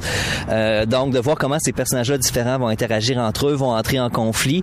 Comment, par exemple, quand quelqu'un, euh, par exemple, dans mon roman Jardin de chair, il y a une femme qui est cannibale, puis sa meilleure amie, elle, c'est une gothique qui aime la mort, mais elle est elle est traumatisée par le fait d'apprendre que son ami est cannibale. Donc c'est une contradiction vraiment. Euh, puis c'est un des points central de ce roman-là, qui a plusieurs autres contradictions comme ça. Dans le jeunesse, on le travaille peut-être un peu moins, mais on va travailler la dualité par enfant, la dualité. Moi, je travaille beaucoup justement en dualité, en contraste, en contradiction entre, entre des personnages. Puis je trouve que justement le fantastique, le fantasy permet d'aller explorer ça. Une dernière question. Lors de l'atelier tenu dans le cadre du Congrès boréal, on vous a demandé si vous vous censuriez ou si l'éditeur vous euh, censurait. J'aurais le goût de vous demander si la censure se fait plus à partir du moment où on ne s'aventure pas dans le fantastique, dans l'imaginaire. On va commencer par euh, Frédéric. Je suis plus habitué de parler de censure, à savoir jusqu'à combien de coups de bâton on peut donner au personnage tout en restant éthique. Euh, mais en fait, c'est une grande question euh, que je me pose. En fait, je vais un peu à côté de la question, mais par exemple, en littérature d'horreur, souvent on parle de violence, on parle de fantastique. Est-ce qu'il y aurait moyen de faire de la littérature d'horreur plus éthique? Plus qui ferait peur, mais qui irait pas chercher le fait d'avoir peur de la violence, d'avoir peur des explosions de sang et de tripes. Euh, on peut le faire peut-être, c'est peut-être plus facile de le faire justement en jeunesse, où est-ce que là on a certaines limites, qu'il y a certaines choses qu'on veut pas euh, nécessairement montrer aux enfants. Moi, c'est un questionnement que j'ai présentement. Est-ce qu'on serait capable de faire ça? Euh, C'est un défi que j'aimerais voir relevé par euh, certains auteurs. Euh, je suis certain qu'il y en a qui sont capables. Euh, vous vous sentez-vous capable? Ben là, ça dépend si on m'offre un contrat d'édition, mais non, plus sérieusement. plus sérieusement, euh, je, je me demande en fait la- si la question de la censure en littérature jeunesse, si elle s'applique tant que ça, parce que pour moi, pour moi, c'est plus une question d'adaptation que de censure. Je veux dire, autant je parlerai pas de, de, de, de, de conflits politiques ou de conflits militaires avec mes enfants qui ont entre 4 et 7 ans. Mais donc pour moi, c'est ça, c'est je veux adapter ce dont je parle à mon public aussi. Donc, est-ce que je me censure? Je pense que non. Euh, je veux dire, autant que si je suis avec des amis et que je sais très bien qu'on a des opinions politiques différentes, ben, je vais essayer de pas amener de sujets politiques à table. Donc, est-ce que là aussi, est-ce que je me censure? Je pense que non, je m'adapte au contexte. Moi, personnellement, peut-être que je suis optimiste ou euh, un peu naïf, mais j'aime mieux voir ça comme de l'adaptation à l'histoire et à son public que de la censure pure et simple. C'est sûr que des fois, dans certains genres, l'horreur est le meilleur, le genre par excellence. Euh, là, oui, peut-être qu'on va se dire, est-ce que je vais trop loin pour le lecteur et tout? Et souvent, ironiquement, en fait, les lecteurs jeunes, les jeunes lecteurs vont redemander. C'est les parents, les profs, c'est les adultes en arrière qui vont arriver avec les fourches, les torches et euh, les pancartes de protestation. Le mot de la fin, Véronique? Euh, ben, f- j'étais tout à fait d'accord avec ce que disait euh, Pierre-Alexandre. Tu sais, c'est- vraiment euh, au niveau de l'adaptation euh, que, que je dirais. Mais tu sais, moi, est-ce que je me sens ça C'est certain que moi, j'ai fait des deux livres d'horreur qui, euh, en fait, euh, j'ai eu beaucoup autant d'adultes qui les ont lus, sinon plus d'adultes qui les ont lus. Là où on, ça, ça a peut-être fait une différence, c'est au niveau de la sexualité où là a, euh, bon, euh, je dirais que bon dans mon dernier il y en a pas vraiment, ça s'applique pas, mais dans la guillotine, il y en avait un peu. On a juste été dans l'évocation très floue, alors que moi, quand je l'avais écrit, j'avais pas pensé en termes de lectorat jeunesse ou quoi que ce soit, puis j'allais un peu plus loin. Donc là, on a un petit peu... euh, mais c'est exactement comme ce que Pierre-Alexandre disait. Tu sais, en tant que mère, je parle pas de n'importe quoi avec mon enfant, euh, parce qu'il faut que je m'adapte. Puis quand tu leur sers des choses qui sont pas dans leur registre, ils, euh, ils, ils comprendront pas vraiment de quoi tu parles. Fait que on n'a pas d'intérêt à mettre des choses qui sont qui sont pas dans dans dans dans, dans leur univers.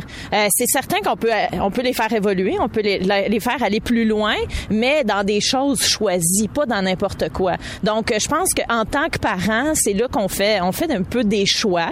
Puis là, on, les amène où on veut. Puis bon, peut-être que je vais être appelée à faire des romans jeunesse euh, euh, horreur, mais- plus jeunes. Puis là, c'est cela, va falloir que je choisisse. Avant, je, j'avais, je me mettais pas de limite, mais c'est certain que je vais, je vais adapter, adapter ça pour euh, le lectorat.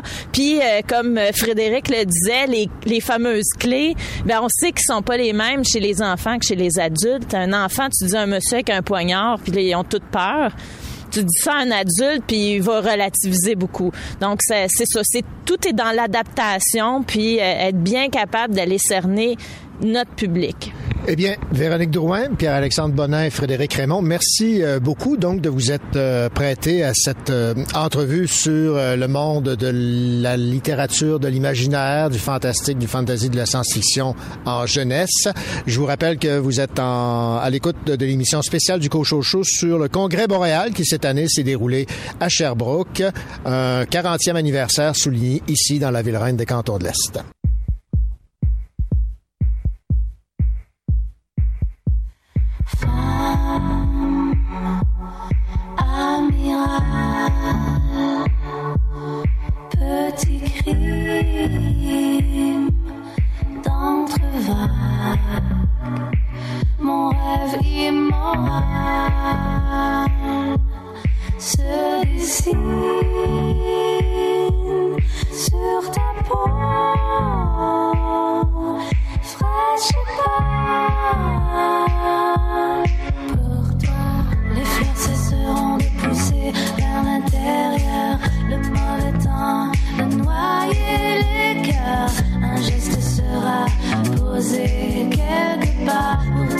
hisser là-haut dans. Les fleurs cesseront de pousser vers l'intérieur. Le mauvais temps de noyer les cœurs.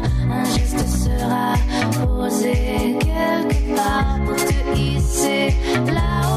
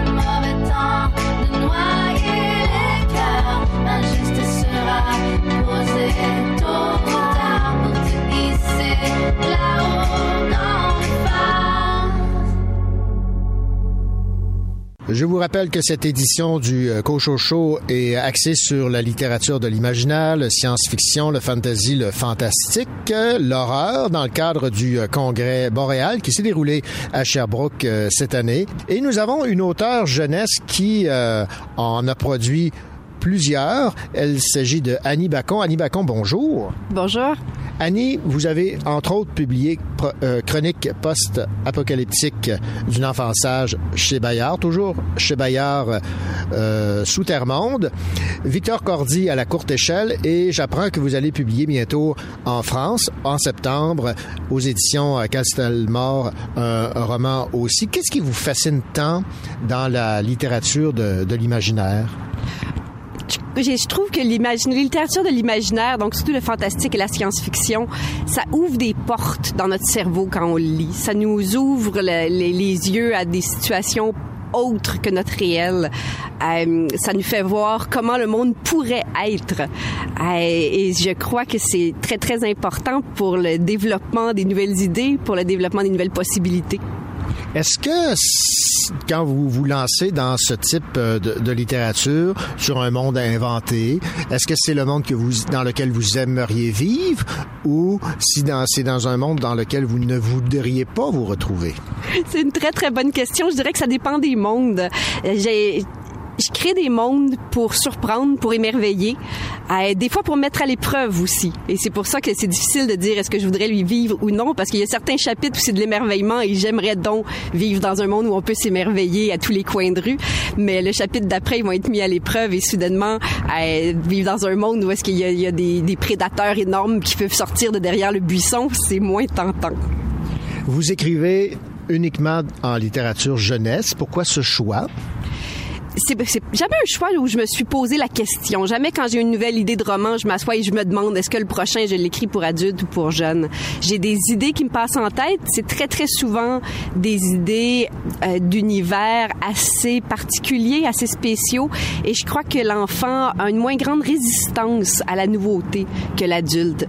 Les jeunes, je leur parle justement que j'ai inventé un monde où les rats élèvent des tarentules pour les pour, pour une, comme nourriture, comme nous on élève des troupeaux de vaches. Puis eux autres, ça va de soi. Ah oui, des rats qui élèvent des tarentules, c'est fantastique. Un adulte va avoir une résistance à ça. Alors, euh, parlons justement de vos différents univers, parce que chacune des collections est dans un monde différent. Parlons par exemple de Victor Cordy. Dans quel univers on se retrouve? Victor Cordy est un garçon de notre monde et donc qui ouvre des passages vers un autre monde que j'ai appelé Exégor, qui est un univers parallèle dans le fond, un univers parallèle plutôt du monde fantastique, donc où la, où la technologie n'est pas avancée, la technologie est presque médiévale. Par contre, j'ai essayé de me tenir loin du fantastique à la Tolkien. Donc, j'avais pas envie de mettre des, des elfes, des nains, des dragons, des J'avais vraiment envie d'inventer mes propres races et d'inventer mes propres créatures. Dans les chroniques post-apocalyptiques d'une enfant sage? Cette fois-ci, on est à Montréal. C'est le seul de mes romans où est-ce que le lieu est, nommé. Donc, on est vraiment à Montréal et la fin du monde vient tout, tout juste d'arriver. Euh, Et l'héroïne qui a 13 ans va aller se réfugier dans la bibliothèque du plateau Mont-Royal pour survivre à la fin du monde. Alors, c'est moi-même, j'habite le quartier, c'est ma bibliothèque. Alors, c'est des lieux qui m'étaient très, très familiers.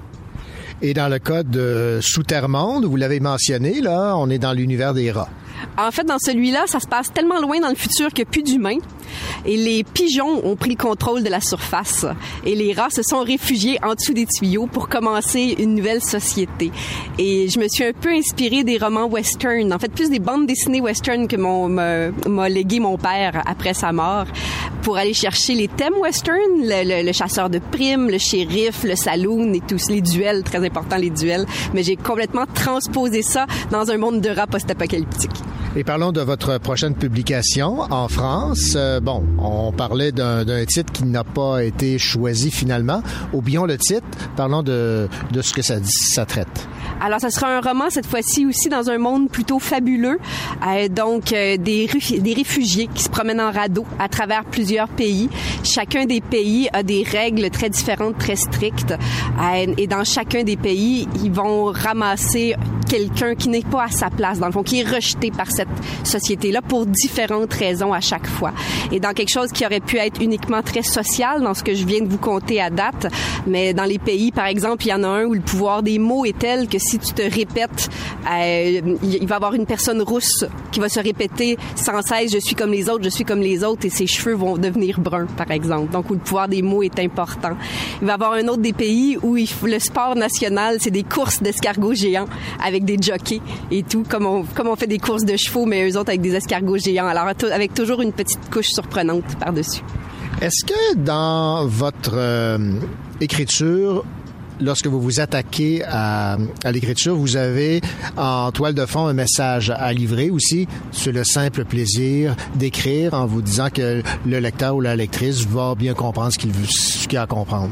Ça dépend vraiment des titres. Il y a certains titres que j'écris pour le pur, plaisir. J'ai une série qui s'appelle Le gardien des soirs de bridge que j'ai publiée chez Druide et c'est uniquement pour emballer le lecteur, pour lui faire vivre des aventures surprenantes. Alors que euh, le deuxième Souterre Va sortir bientôt euh, en- à l'automne et pour celui-là, je suis partie de ma grande colère des, des élections de Trump. C'est drôle hein? Et et à partir de ça, j'ai vraiment mis des élections, des élections qui vont être truquées, des élections basées sur la haine. J'ai j'ai parlé de racisme beaucoup aussi. Alors dans celui-là, j'ai plus clairement un message, même si tout ça va passer par l'aventure quand même. Est-ce que vous avez l'impression qu'en utilisant la littérature de l'imaginaire chez les jeunes, le message passe plus facilement? Je pense que oui. Euh, L'imaginaire nous permet, surtout pour des messages très sérieux, permet une distance avec le jeune qui va nous permettre d'attaquer de front des thématiques qui seraient choquantes si on les attaquait de front dans le réel. Ça nous permet d'être, euh, en anglais, il dirait twice removed, donc euh, plus loin, si vous voulez, éloigné de deux, de deux paliers. qui, et parfois, comme en art, parfois s'éloigner d'un tableau, ça nous permet de le voir plus clairement. Annie Bacon, merci beaucoup pour cette entrevue et bonne chance pour votre euh, percée en France. Merci beaucoup.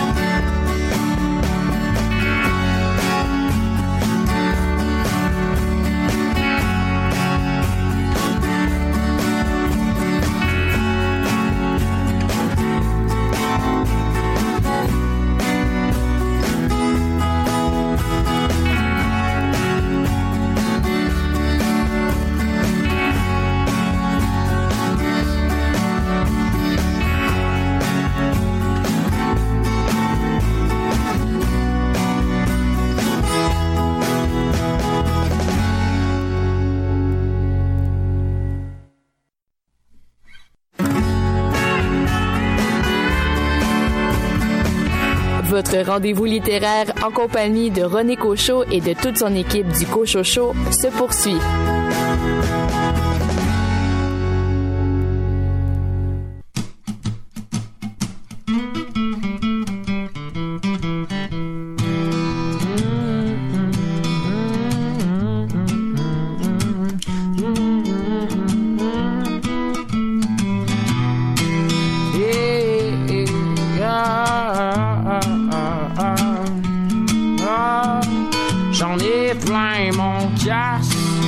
L'hiver, de ta mère, des nids de et de tous nos rêves qui s'écroulent.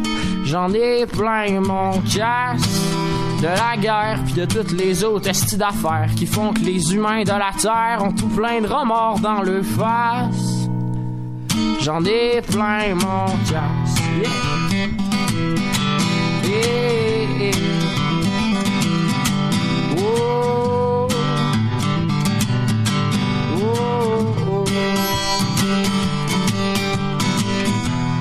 bâti ma vie, comme j'ai construit ma maison. La cuisine est partie et j'ai botché le salon. Et demain c'est ma fête et j'espère bien que peut-être quelqu'un m'offrira une fenêtre que je pourrai mettre sur ma tête. La vie va me donner un an, mais je parie que Pikachu serait pas content de savoir que je m'en vais devenir un homme et que je devrais me séparer de toutes mes cartes Pokémon. Oh shit. Et j'ai des remords d'en face. Aimer, ça me fait faire des grimaces comme celles qu'on fait quand on bouffe un citron. Mais je fais pas exprès, je suis peut-être juste un peu con parce que les parties m'ont scrappé. Puis à force d'essayer d'écrire des tunes sur du papier, nos idées s'embrouillonnent, mon plancher s'empoisonne. Ce plancher sur lequel j'ai si peur de la mort, où la vie est si belle et que j'en voudrais encore et encore et encore, encore plus de temps, encore plus de rire et peut-être bien qu'à 100 ans, je saurais encore me servir mon café crème ou bien du lait. Et oui, je t'aime et s'il te plaît, reste avec moi jusqu'à la fin ou bien au moins en attendant le refrain.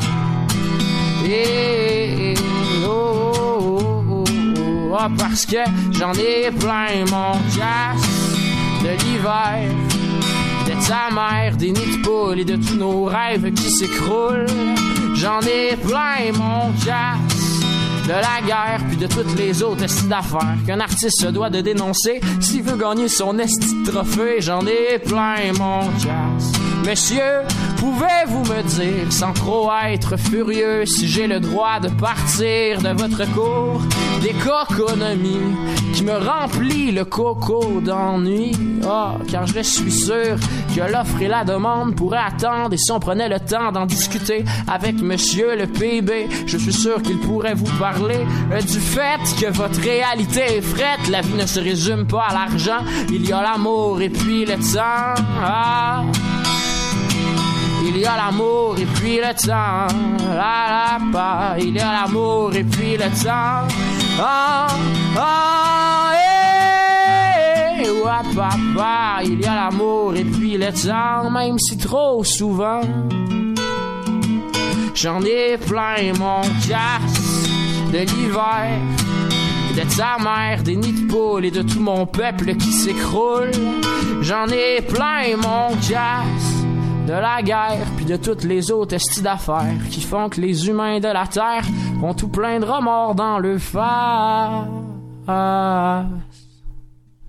J'en ai plein mon cœur. Le spécial Cochocho axé sur le congrès boréal qui s'est déroulé euh, cette année à Sherbrooke pour le 40e anniversaire de ce rendez-vous des amateurs de science-fiction, fantasy, euh, fantastique et euh, lecture de l'imaginaire. Maintenant, nous recevons Jean-Louis Trudel qui est un auteur de science-fiction et qui s'intéresse au phénomène de la littérature de l'imaginaire au Québec depuis ses tout débuts. Il a d'ailleurs publié aux éditions à lire Petit guide de la science-fiction au Québec. Jean-Louis Trudel, bonjour. Bonjour. Alors, Jean-Louis, vous êtes le spécialiste de la littérature de science-fiction au Québec. Vous avez suivi un peu l'évolution de ce type de, de littérature.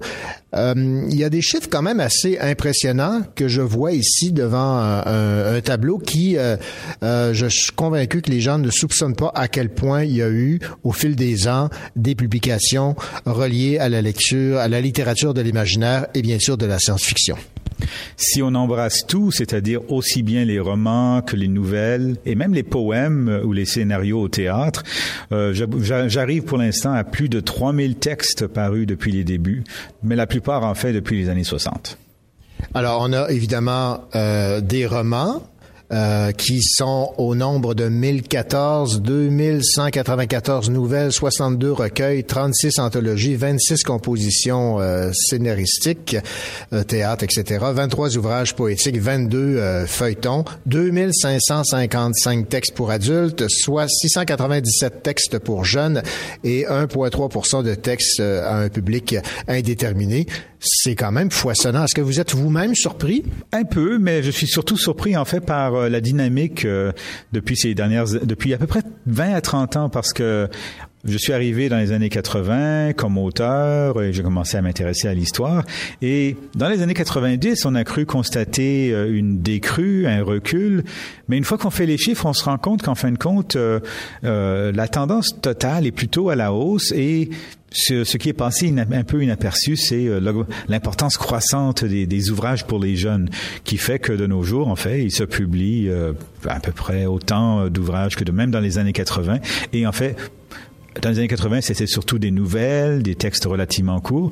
De nos jours, c'est beaucoup plus des romans, des textes beaucoup plus longs euh, et de plus en et de plus en plus souvent pour des jeunes. J'ai vu un graphique qui tend à démontrer que l'essor remonte aux années 70-80. Qu'est-ce qui euh, explique cet essor principalement? Eh bien, justement, c'est un peu en conjonction avec le Congrès boréal. Euh, tout est arrivé un peu dans les années 70 et ce qui est arrivé, c'est qu'il y a eu un noyau de personnes qui ont commencé à vouloir regrouper euh, des auteurs et aussi à donner la possibilité à des auteurs de s'exprimer. Alors, il y a eu, par exemple, à Longueuil, euh, un professeur de cégep appelé Norbert Spenner qui a créé la revue appelée Requiem.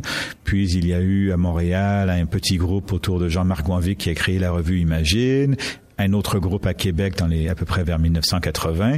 Donc des revues spécialisées qui publiaient des auteurs qui étaient très jeunes souvent à l'époque dans, la- euh, vingtaine essentiellement et c'est et d'ailleurs en 1979, certains de ces auteurs ont, se sont justement voulu se rassembler, se sont réunis à Chicoutimi sous euh, l'égide d'Elisabeth von Arbour dans le cadre du premier congrès boréal, il y a donc 40 ans cette année.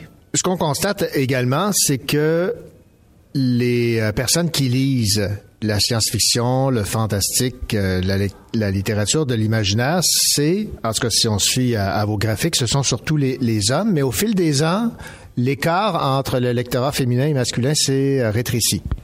En fait, moi, j'ai surtout des chiffres pour les auteurs.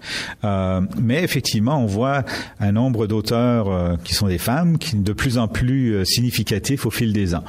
J'ai regardé précédemment un peu aussi les chiffres pour d'autres sous-genres des littératures d'imaginaire, c'est-à-dire fantastique, fantasy. Euh, en fantastique, c'est beaucoup plus égal quand même, il faut le dire. Euh, la science-fiction, c'est quand même un peu relativement constant, mais on voit effectivement les femmes restent, disons, minoritaires en tant que créatrices, mais on voit leur nombre s'affirmer d'année année après année. En fantasy, à la limite, on, on voit parfois, on a vu parfois, j'ai cru voir jusque vers 2008 euh, le, un nombre de femmes peut-être même légèrement plus grand que celui des hommes. En science-fiction, par contre, euh, pour toutes, toutes sortes de raisons, on reste peut-être avec une majorité d'hommes pour l'instant. Oui, ben, j'allais justement vous poser la question. Qu'est-ce qui explique que c'est encore majoritairement des hommes qui s'intéressent à ce type de littérature? Et est-ce que c'est euh, le même phénomène en ce qui a trait aux personnes qui s'adonnent à l'écriture? C'est une question euh, assez piégée parce que euh, bon, on a tendance à vouloir se rabattre sur certains des clichés quant à la science-fiction. Euh, D'une part, on peut, on va d'une part, la science-fiction telle qu'elle s'écrit de nos jours euh, repose sur deux ou trois éléments. D'une part, il y a des, éléments techniques et scientifiques. D'autre part, il y a des éléments, disons, d'action, voire de violence. Et avec peut-être aussi des, des histoires qui sont très axées sur des, des intrigues euh, où les événements sont plus importants que les personnages. Et bon, ce serait succomber au cliché que de dire que ces éléments sont associés plus souvent à des écrivains qui sont des hommes que des écrivains qui sont des femmes. Mais pour l'instant, les chiffres semblent suggérer que si euh, les traits un peu caricaturaux que je viens de, vous donner se, se vérifient encore, euh, il y a effectivement donc euh, plus d'hommes pour l'instant qui en écrivent. Ça, je pense que ça, les médias jouent aussi. Hein, euh, euh, on a à la télévision et au cinéma. des films de science-fiction qui, à la limite, exagèrent ces traits à l'excès. Et ça, ça, joue aussi sans doute dans, les prédilections des auteurs et peut-être des lecteurs. Mais j'avoue que pour l'instant, on n'a pas vraiment de chiffres sur les, le lectorat. On, a, on a des chiffres sur les auteurs. Et qu'est-ce qui euh, plaît dans la science-fiction à Jean-Louis Trudel au point d'en faire sa spécialité et d'en écrire? Ben, moi, je pense que je suis quand même un peu plus du côté des, de l'intérêt pour la science, la technique, et aussi, on pourrait dire, euh, les questions, les questions autour de la différence. C'est-à-dire que un des éléments de littérature de l'imaginaire, c'est euh, leur différence par rapport au monde qui nous entoure, par rapport à la réalité que nous connaissons. Ce n'est pas du policier qui se passe dans le monde de tous les jours, ce n'est pas du roman historique qui se passe dans un monde qui a existé auparavant. Il s'agit d'histoires qui imaginent quelque chose de différent. La, le fan- la fantasy, le fantastique, euh, bon, on aura des créatures surnaturelles, des, des intrusions euh, magiques. La science-fiction essaie de s'en tenir à des extrapolations plus rationnelles qui sont quelque part justifiées par des hypothèses, euh, disons, euh, de nature scientifique ou technique. Mais dans tous les cas, on est quand même dans quelque chose qui est différent de notre réalité à nous. Et en science-fiction, moi, ce qui m'intéresse quelque part, c'est un peu d'explorer des scénarios qui sont effectivement différents de notre réalité, mais qui sont un peu quelque part autorisés par une démarche rationnelle. Euh, On part d'une hypothèse et on essaye euh, d'imaginer rationnellement, euh, logiquement, que va donner cette hypothèse? J'étais en train de parler à un jeune écrivain qui, qui était parti euh, qui était parti sur l'idée que le temps s'arrêtait pour tout le monde sauf une personne et qui essayait d'imaginer un peu euh, bon comment qu'est-ce que ça allait donner. Moi comme auteur, je lui ai soufflé bon, il faut quelque part d'un point de vue scientifique que le personnage euh, s'il est encore capable, lui, de voir, de vivre, que son temps à lui soit, son corps soit contenu dans une bulle de temps qui s'écoule encore, même si autour de lui, quelque part, le temps s'est arrêté. Et la question, quelque part, c'est, quel est, qu'est-ce qui se passe avec l'interface? Si lui, son cœur bat encore, euh, et on va pas se poser des questions sur d'où il prend l'air pour, pour l'instant, mais si ses yeux enregistrent encore des photons, euh, qu'est-ce qui se passe dans le reste du monde? Il y a hum, bon, ça, ça, induit certains problèmes logiques euh, de toutes sortes que pour un écrivain justement ça peut être amusant de de- de- d'explorer, de, fouiller et que si on peut fournir comme écrivain des réponses intéressantes à ces questions dans un texte, on rejoint parfois des, des lecteurs qui seront prêts à jouer avec nous, à partir de la même hypothèse et à découvrir comment nous avons répo- répondu aux questions qu'elle soulève. Eh bien, Jean-Louis Trudel, je rappelle que vous êtes spécialiste en littérature de science-fiction, auteur de science-fiction et auteur de ce petit guide de la science-fiction au Québec publié aux éditions à lire. Merci beaucoup. Merci à vous. Écoutez le Cocho Show en compagnie de René Cocho, votre rendez-vous littéraire.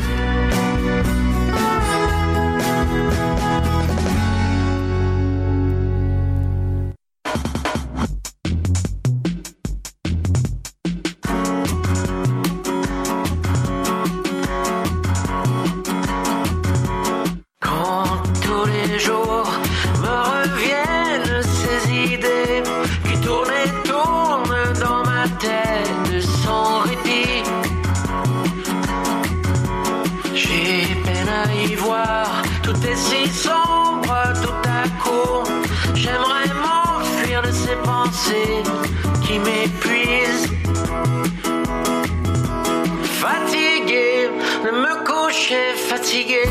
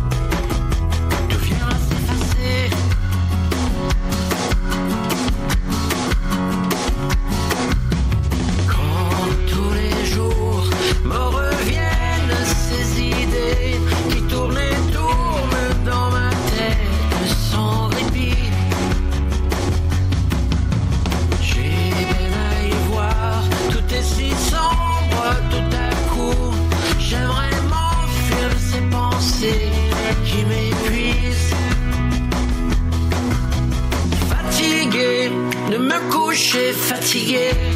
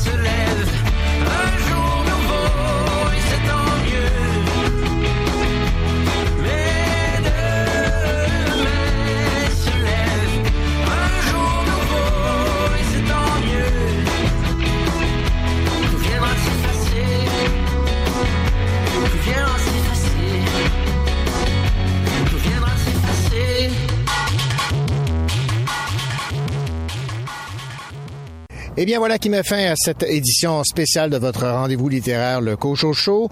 Nous étions au Congrès boréal qui se déroulait cette année à Sherbrooke, au Grand Hotel Times. C'est le rendez-vous des amateurs et des auteurs de science-fiction, de fantasy, de fantastique. C'était le 40e anniversaire de ce rendez-vous, le Congrès boréal, et c'était à Sherbrooke. Voilà, donc j'espère que l'émission vous a plu. On se retrouve la semaine prochaine avec une édition normale du Cojo Show. Au revoir, bonne semaine et surtout, bonne lecture.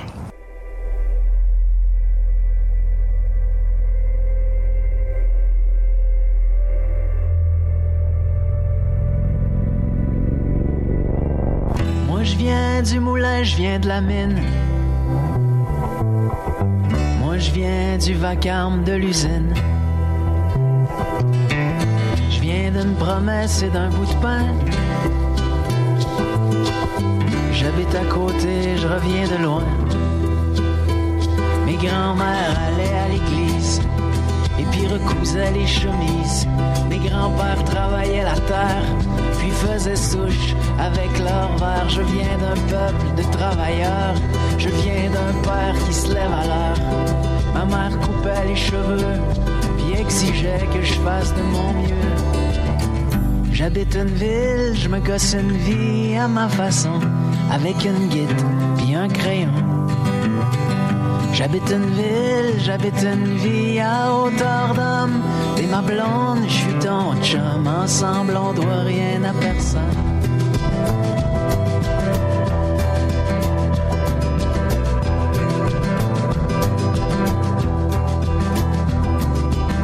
Moi, je viens d'un arbre et d'un ruisseau. Je viens d'un désir et de quelques mots. Je viens de ceux qui ont bâti de leurs mains. Ceux qui font tout avec rien. Les ouvriers des abattoirs, les vendeurs de hot dogs sur le boulevard, les monteurs d'acier dans le ciel, les mères qui se tapent tout le bordel, les livreurs de caisses de bière, le monde qui brasse des affaires, ceux qui ont la parole modeste et puis qui parlent par leurs gestes.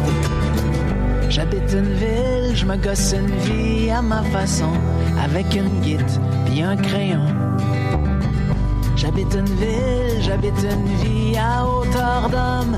T'es ma blonde, je suis ton chum, ensemble on doit rien à personne.